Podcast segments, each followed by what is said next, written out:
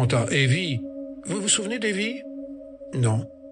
Elle n'était peut-être pas encore là de votre temps. C'est la gouvernante de mer, sa dame de compagnie, et son homme à tout faire. Pas particulièrement jeune ni jolie, mais une fille formidable, cette brave Evie. Mais vous me parliez de... Ah oui, de cet individu. Il a débarqué d'on ne sait où? Officiellement, c'est un cousin éloigné ou un vague parent d'Evie, bien qu'elle ne semble pas enchantée de ce lien de famille. Il n'est pas du même monde que nous, ça se voit comme le nez au milieu de la figure. Il a une longue barbe noire et porte des bottines vernies par tous les temps. Il a tout de suite tapé dans l'œil de mère, et elle l'a engagé comme secrétaire. Vous savez qu'elle s'occupe toujours d'une multitude d'œuvres en tout genre.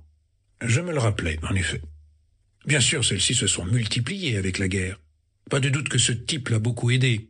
Mais imaginez notre stupeur quand, il y a de cela trois mois, elle nous a annoncé ses fiançailles avec son Alfred. Cet individu a au moins vingt ans de moins qu'elle. C'est du macrotage ostensible. Mais que voulez-vous, mère n'en a jamais fait qu'à sa tête. Et elle l'a épousé. Ça a dû être une situation pénible pour vous tous. Pénible? Infernale, oui. C'est ainsi que, trois jours plus tard, j'arrivais à Style St. Mary, petite gare absurde et sans raison d'être, plantée au milieu de prairies verdoyantes et de chemins vicinaux. John Cavendish m'attendait sur le quai, et nous nous dirigeâmes vers son automobile. Nous arrivons encore à obtenir trois gouttes d'essence, m'expliqua-t-il, surtout grâce aux œuvres de mer. Le village de Style St. Mary se trouvait à trois bons kilomètres de la gare, et Styles Court, quinze cents mètres plus loin. C'était une belle journée de juillet. Devant ces plaines bucoliques de l'Essex, qui s'étendaient si vertes et si paisibles sous le chaud soleil de l'après-midi, il était difficile d'imaginer que là-bas, pas si loin, une guerre se poursuivait. J'eus la soudaine impression de pénétrer dans un autre univers. J'ai bien peur que vous ne trouviez la vie ici quelque peu monotone, Hastings, me dit John, tandis que nous franchissions les grilles du parc. Mon cher ami, je ne cherche rien d'autre. Bah, c'est assez agréable si on a envie de mener une existence oisive. Je fais des exercices avec les volontaires deux fois par semaine, et à l'occasion je donne un coup de main aux fermiers. Ma femme travaille régulièrement sur le terrain. Tous les jours elle se lève à cinq heures pour traire les vaches, et elle n'arrête pas jusqu'au déjeuner. Ce serait, somme toute, la belle vie s'il n'y avait pas ce fichu Alfred Inglethorpe. Il ralentit et jeta un coup d'œil à sa montre. Je me demande si nous avons le temps de passer prendre Cynthia non, à cette heure-ci, elle a déjà quitté l'hôpital. Cynthia Ce n'est pas votre femme? Non, c'est une protégée de mère, la fille d'une de ses anciennes amies de pensionnat. Elle avait épousé un avocat véreux, lequel a fait faillite. Quand Cynthia s'est retrouvée orpheline et sans le sou, mère l'a prise sous son aile.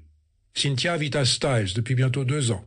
Elle travaille à l'hôpital de la Croix-Rouge de Tadminster, à une douzaine de kilomètres d'ici. Nous étions arrivés devant la superbe vieille demeure. Une femme vêtue d'une jupe de tweed épais était penchée sur un massif de fleurs. Elle se redressa à notre approche. Salut, Evie.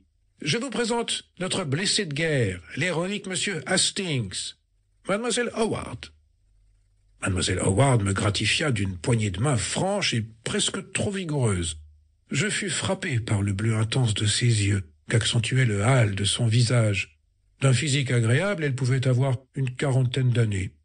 Elle parlait d'une voix profonde, presque masculine, et ses pieds chaussés de lourdes bottes de travail donnaient la mesure d'un corps solidement charpenté. Je découvris bientôt qu'elle s'exprimait volontiers en style télégraphique. Mauvaise herbe, pousse comme du chien dent. Impossible d'en venir à bout. Tâcherai de vous mobiliser. Méfiez-vous. Je serais enchanté de me rendre utile, répondis-je. Dites pas ça, jamais. Après, on regrette. Vous êtes cynique, Evie, dit John en riant.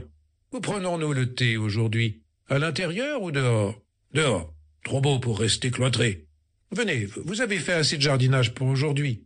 Toute peine mérite salaire, et vous avez besoin de vous rafraîchir. Mademoiselle Howard ôta ses gants de jardinage.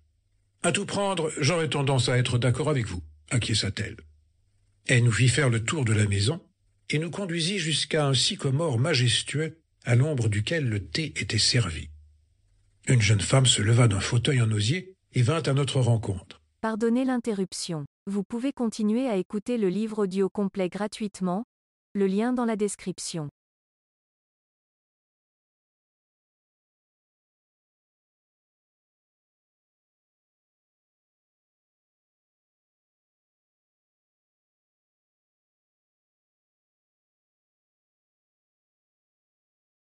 Pardonnez l'interruption. Vous pouvez continuer à écouter le livre audio complet gratuitement, le lien dans la description.